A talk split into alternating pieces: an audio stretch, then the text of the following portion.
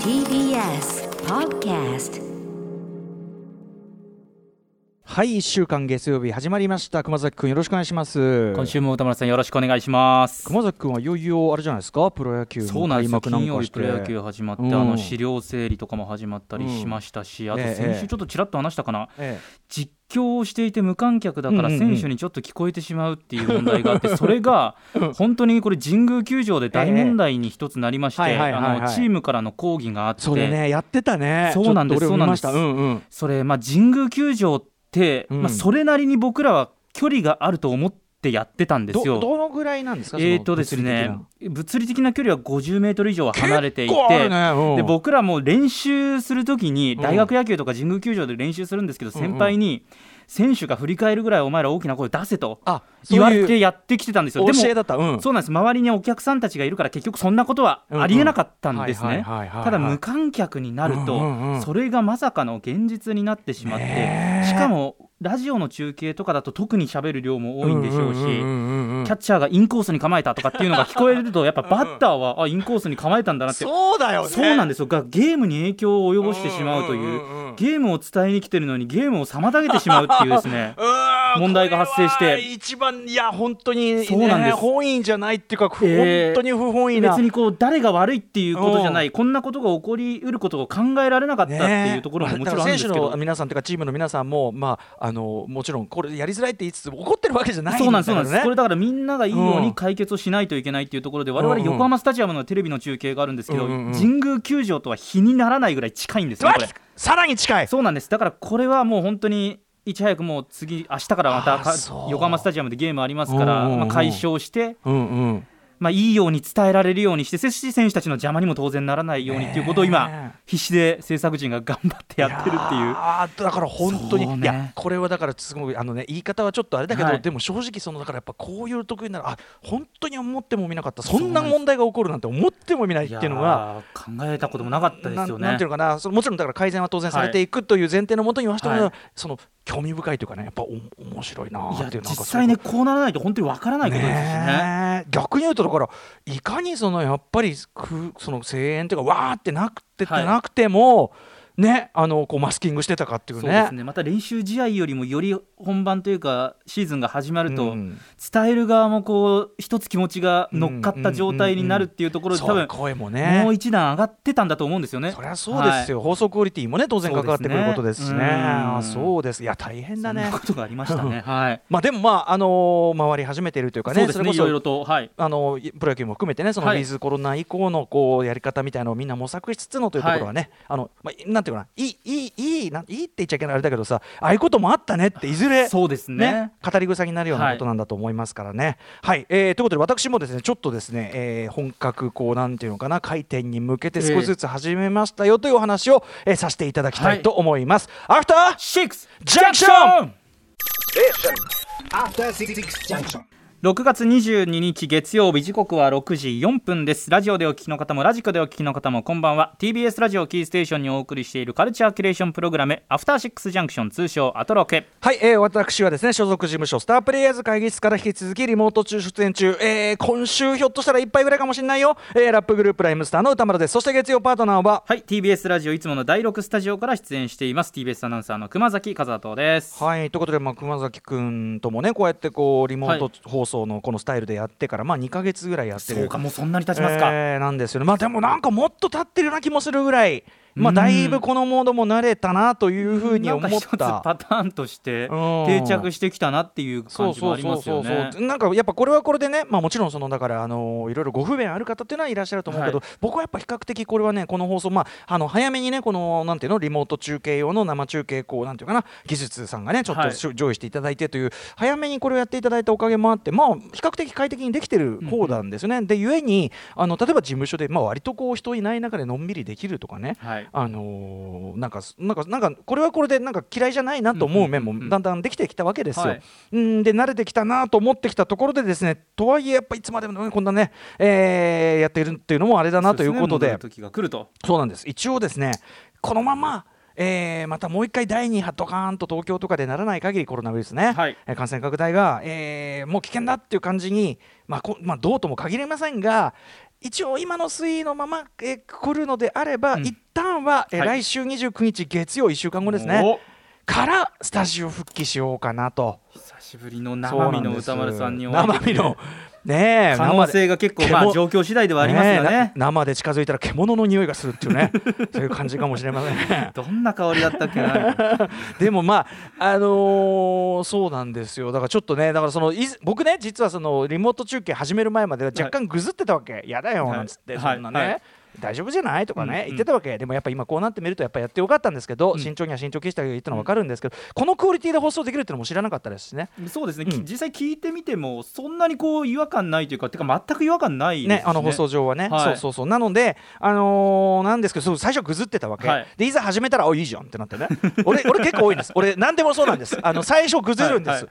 スマホも長年ぐずってましたし、えっともっと言えば例えばあのスイカとかああいうの交通系、ねうん、ずーっとぐずってたんです、はい。あのそういうのはさやっぱ先払いってのはそもそも損してるわけだからね、ええとか言って、何かにつけて、うん、使ったらうん便利。順応は早いんですね、うん。使い始めたら。インターネットとかいらないんじゃない？うん便利、うん、ま毎回は、ね、私のパターンでね、はい。あんまり私の言うこと信用しないでほしいんですけど、あのーでもやってみたら意外といいじゃねえかってとこもあるということでそしたら今度はね熊崎君、はい。このざまですよ。戻るのがねめんめんどくさい。めんどくさい。TBS 行くのめんどくさい。今のままがいいってなってますか、今？こん。うんだってこの間金曜にねそのはい玉袋慎太郎さんに誕生プレゼントを届けるので一緒に行ったんですよ、はいはい。もうそれだけでも人がもうさそれはもちろん気をつけてらっしゃるって分かりますよ、えええ。でも人多くてもう怖いってまあ、なって、局内はね、気こをつけてワンウとィーってなって TBS が、うん。総人数は多いでしょうし、ね。そうなんですよ。だからちょっと私ちょっとねこの暮らしになりすなりすぎちゃって、ええちょっとねちょっと面倒いなと。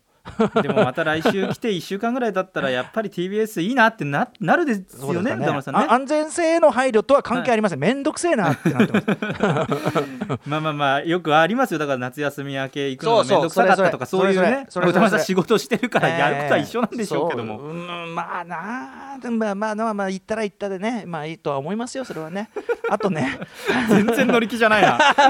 あまり乗り気じゃない始末あとねえっ、とあれですねその来週ムービーウォッチメンがね、はい。えっと今週からか。今週から映画館で見たその新作作品の戻りはい戻したんですよ。はい、で言われて今日実は久しぶりに映画館行ってまいりましてはい。はい、えーストーリー・オブ・マイ・ライフ私の私のもの若草物語というね、はい、グレタ・ガーウィグさんというね、まあ、女優さんでもある方ですけどこの方が脚本監督務めて、えーまあ、名作名作とか非常に出来がいいというのは聞いていたんですが、え日本で公開されたら非常にもうねあの予想の上回る大評判、えー実際今日見てきました。んで今週表しますんで詳しくは今週末言いますけど、もう言っちゃいますね。もうこれは桁違いだわ。これはすごい。すごかった。素晴らしかった。あの若草物語リトル・ウィメンね、えー、と読んでる方もですね原作読んでる方もあのなかなかあこう来るか。確かにこう現代的な切り口というかね、はい、素晴らしい作品だったんです。で行ってきたんですよ、はい。映画に久しぶりに、うんうんでまあさぞかしこれもね久しぶりになら映画館行くのビビるかなと思ったんです。この間 TBS ラジオあ TBS 行った時の私のこのビ、はい。自分のビビりだって前は宇垣さんと一人会っただけでビビってたんですからね。道でばったりやって。うわーなんつって。それまた別問題じゃないですか。まあ、別問題かもね、相手があのさっきまでこあのでっかい広告の写真、じーっと見てた総裁がいきなり前に来たからびっくりしたって見ますわ、最近。うんっていうこともあっったかもしれないけど、いやだからどんだけねそのやっぱり映画とかも落ち着いて見れない。感じにな、ね自分的にねその慣れてないかなと思って行ったんだけどこれぶっちゃけですねあの僕やっぱりその仕事のまあこの番組のその打ち合わせというかねその準備前の時間を使っていくことがはい今多いわけですよ、はい。要するに平日の昼ですね、うん。で平日の昼の映画館ってそもそも今その半分まあその1個分けはい。1個分け1個分けってやってることです、そもそもえっと半分埋まってたらめっちゃ入ってる状態ですから。そうかそうか、もともとそんな密にはなってないそうぞっていう。すごい入った態状態で半分埋まってたらっていうことだから、はい。今もう要するにその隣のに席まで埋まっちゃうっていうのは相当混んでる状態だったわけですもともと平日昼っていうのは。そうですよね、確かに。まあ、もちろんあの映画にもよりますあのミニシアターで一巻でそこでしかやってない。えであるいは大評判である、まあ、それこそ極端な話あのカメラを止めるなとかは、まあ満杯だったりしましたけどあのそうじゃなくて、まあ、シネコンで全国的にわーっとやってるようなやつの平日の昼はこれ要するに入ってないとかじゃなくてそういうものが標準だったりするので正直ねそこまで実はコロナ禍以前との差は感じない特にあのストーリー・オブ・マイ・ライフはその中でもまあなんていうかな順調にお客が入ってる方なのね。はいはい。なっぽいんですどうやら、はい。やっぱりあのそこそこ。なので普段の平日の昼ぐらいの雰囲気っていう感じでした正直、うんうんうんなんであの安心してもちろんその映画館のね皆さんそのものも大変配慮されてもちろん消毒液もあちこち置いてありますし、はい。終わった後に消毒も繰り返しやってというね、本当徹底されて、えーお客さんももちろんいろんなことを踏まえて、もちろんマスクもしてますしなんてしてるっていうことであの非常に安心して見れましたと、なので、はい、こあのこれからはいろんな映画館これでね、まあ、僕としてはそのムービーウォッチメンが映画館のあれ再開してないのに自分でこう、自分だけ抜けがけ抜けがけって言っちゃあれだけどそのムービーウォッチメンはやってないのに映画館行ってきましたってちょっとなんか道義としてちょっと自分的に気持ち悪いなと思って、うんもう我慢してたんです、なんでねあのこれで心置きなく心置きなくっていうか、まあ、気をつけながら行こうかなと。で非常にですねでも久しぶりにやっぱり映画館で見てもストリームマイライフも素晴らしかったですし、えー非常に気分が良くなってしまいましてですね、えーまあ、ギロッポンで見たんですけどね、はい。えーギロッポンあの六本木ね。一応言いな言い直し言い直しまして、ねはい。えーギロッポンの街を気分よく歩いていてですね、はいはい。であのー気分いいついでにこの調子で、あのーそういう美術館とかそういうのも行けたりするといいななんて思ってただ、はい。今ね事前予約がねあちこちは必要だったりしますよねあそうかそうかそうですよねなんですけどそういうのいらないタイプのですね展示とかもやっぱりあったりなんかして、はいということでミッドタウンの前通りかかってですねちょうどミッドタウンのあの富士フィルムのところね、はい富士フィルムスクエアというところで、まあ、写真をめぐるねそのいろんな展示をしかも無料でやってるんですね。でちょうど通りかかったらですね今日やってたのはえっ、とですね、えーたえっと高沼えー田沼ごめんなさい。田沼、えー田沼武義さん、はい。田沼武義さんという、まあ非常にベテランというかもうあの大御所ですよね。大御所のその写真家の方の、えー我が心の東京我が心の東京というタイトルのあれで、えー要するに戦後、うん、から復興期にかけてのこう東京の人とか風景みたいなものを、えー撮ったその田沼さんの写真の展示が、まあダータでやってるわけですよ。ええうん、でもすごい見応えあるやっぱり展示で、でもうねそのそこで初めてでその展覧会っていうのに行って僕ともう一人年配の男性がいるぐらいだったんですけど、雨でしたしね、あのー見てて展示を、まあ、素晴らしかったその写真の数僕そもそも昔の東京の景色昔の街だな。昔の都市の写真見るのがはい、すごい好き、うん。ニューヨークとかもすごい好きなんですけど、昔の東京なんていうとやっぱさ例えばその戦後すぐ昭和48年のですね、えー、あ昭和ん？1948年の48年。48年の渋谷の駅前とかってさ、もうそれ見るだけでさ、ワクワクすんじゃん、やっぱりさ。いいですね。今どうなって変わってきたんだちゃんとハチ公の像とかあったりするわけだからさ、ほうん、なんてそういう昔の東京の写真見るの好きなんだけど、はい。やっぱその展示も素晴らしかった。写真も素晴らしかったらしタナマンさんの何よりやっぱりこうあ自由に歩いてこの広い空間の中でいろいろ展示物を見ている時に、ここで俺久しぶりにああシャバに帰ってきたって感じがしたのね。確かにその感覚はね久しくなかったでしょうしね。正直そのうん無所帰りってわけじゃないですけどシャバだって感じしましたね すごいね。うん。でまあ本当写真でこれぜひあのあれあの熊崎君もさミッドタウンでですもんね。ミッドタウンでやってます、えっとね会期がね8月12日までやってますから、うん。ということ。あ違う嘘でした。4月9日です。4月9日はい。あじゃあええ割と八うん。そうかそうか。8 8月あれ？なんでだ？場所変えて場所変えて7月あそういうこと。31から8月12日まで。ミッドタウンはい。のところでミッドタウはンのところの無料というのはこれはえっと7月9日までということに2なってる週間ちょっとぐらいですね。これめちゃめちゃおすすめ。でね例えばこういろいろあってその例えばねスポーツアナウンサーとしてのあれと関連して言うならばですよ、はいはい。関連してるかな？分かんないけど新橋の駅前でいわゆる街頭テレビで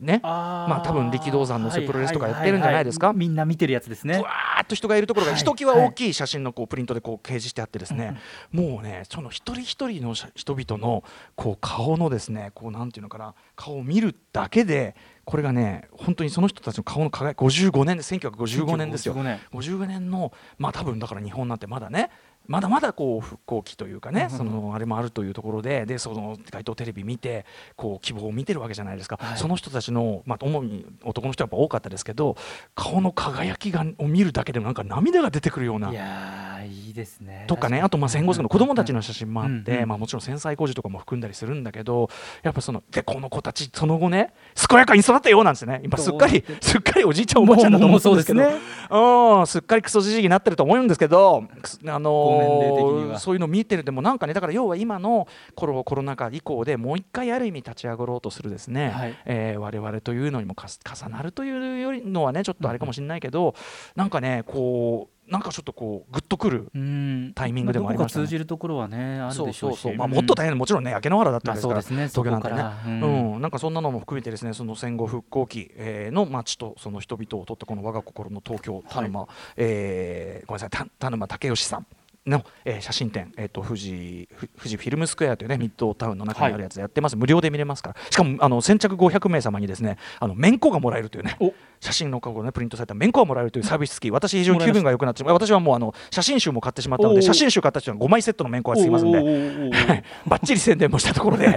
うん、ということで、あのー出場モード、あともう一つニュース、あお急ぎで言っておきます。えー、と私もね、えー、とライムスターもですね、えー、とプロデュースしていただいたりしました、えー、とアーティスト、ラッパー、えープロデューサー、パンピーさんがですね、えーと秋元さやかさんと晴れて結婚されました。おめでとうございます。そうそうそう、おめよめよで2015加山雄三さんのね、この、えーパンピーの見事なこのカバーなんかもありましたけど、ははい。い、あのあ秋元さんとはずっと彼ね、あのお付き合い続けてるのはもう公然の話でございまして、ね。はい、あのーでもお付き合いしたての頃かな、あれね、あのー一緒にライブなんか来てくれた時にですね、そうなんですよ。でもちろん秋元さんのことはこちら知ってるんだけど、はいはい。パンピーが紹介するね、あのあれで、まあすごい綺麗な人だなと思って、俺最初誰だか分かってなくて、はい。ああ新しい彼女なんだ、ああどうもどうもなんつって、だなっつって、でしばらくしてからパンピーが、あこれあのあれですよ、付き合ってんですよ僕とか言って言うわけですよ。おおおそうだろうねそうだろうねそれはねなんつって、うんうん。うん。で自分のこう楽屋帰ってきて、ん？ってこう考えて、はい。うん。あれは？うんうん。うん？ああみたいな。であ,、うん、ああとはパンピごめんね。俺さっきすごいとんちかんな 話しちゃったと思うんだけど、うん、というね。でもそれがもう結構前だよね。うん3年前ぐらいか。もっとかな。オズムライダーなんで、まあ、ずっとね、あのお付き合いを育まれてということでございます。まあ一回写真週刊誌もありましたよね、捉えてね。はいはいはい。うん。私パンピーがなんか荷物こうやってやってね、俺がね、これあの通常普通で見ればあのパンピーって知らないみたいな普通に付き人だと思いますよつってね。そんな話しましたけど。まあとにかくあのおめでとうございますパンピー。秋元さやかさんご結婚おめでとうございますという、えーニュースも伝えたあたりでねあとはミニ四駆どこまで進んだなんて話もありますけどこれはね 後ほどのミニ四駆コーナーで。私今非常に悩んでおりますそちらでね。えー歌丸さんのその悩みに我々 私はもう少しでたどり着くところだと思うんですね。はい、えーそんな感じでそんなのも含んでさまざまな面白を発見して紹介するカルチャーププログラム「アフターシックスジャンクション」今夜のメニュー紹介です。この後すぐはカルチャー最新レポート映画館で見逃した邦画を劇場で見られるイベント紹介です。6時半からのカルチャートークはプロ書評家プロインタビュアーの吉田剛さん登場はい、えーそして7時からのミュージックゾーンライブダイレクトでは、えーマッサンバシリーとしても活躍するシンガーマッサン。ねあのマッサンバシリーライブも来ていただきましたがマッサンとアイテップとしても活動するプロデューサーの DJ,、えー DJ プロデューサーの中村宏さん、えー、2人による新ユニット NO1 これが初登場です。さらに7時40分頃からはそのミニ四駆のアプリミニ四駆超速グランプリとのコラボレーション企画アトロクミニ四駆部極めろ超速グランプリです。我々一度本気でハマっております。なかなかハマり要素盛りだくさんで、そして8時からは特集コーナー Beyond the Culture。こちら。ノーナリーブス西寺郷太 presents。洋楽スーパースター列伝 90s 編第2弾。ジャミロクワイ特集いやーこれはちょっとビッグネームがまた来てしまいました、えーノーナリーブスの西寺郷太さんによる月一ポップミュージック史解説企画、えー、とレニー・クラビッツ編から90年代に突入してからの第2弾。第2弾何にすっぺーなんてね相談してね、ジャミロクワイじゃんなんてね、ははい。い、非常にキャッチーなとこ来ました、えー一世を風靡したイギリス発のジャズファンクムーブメント、えージャズファンクムーブメントアシッドジャズムーブメントなんてありましたけどね、はい。えーそこからまあ発してですね世界的ブレイクを果たしたグループジャミロクワイ、えー特にボーカリストの JK のルックスキャラクター、えー90年代のアイコンとなってきました。あのジャミロクワイっていうのがあの JK の名前だと思ってる人がねいるいる人も多いぐらいですよ、うんうんはい、JK あの人は JK というボーカリスト、ジャミロクワイというグループなんですが、えーそこで今夜は今こそ振り返るジャミロクワイ特集です。キャッチーな曲いっぱいかかります。そして西寺豪太さんなんと特集内で、えービッグなお知らせも西寺豪太さん自身のお知らせエクスクルーシブなお知らせとある曲もかけますのでお聞き逃しなきようといったあたりでございます、はい、さあ番組では感想やリアクションなどリアルタイムでお待ちしていますアドレスは歌丸アットマーク TBS.CO.JP 歌丸アットマーク TBS.CO.JP まで読まれた方全員に番組ステッカーを差し上げます。あそうだ。そうこれそうでした。行きましょう。これですよ、ええ。あのすっかり すっかりあのコロナボケと言いましょうかリモートボケをしている私。それではアフターシックスジャンクション行ってみよう。After Six Junction.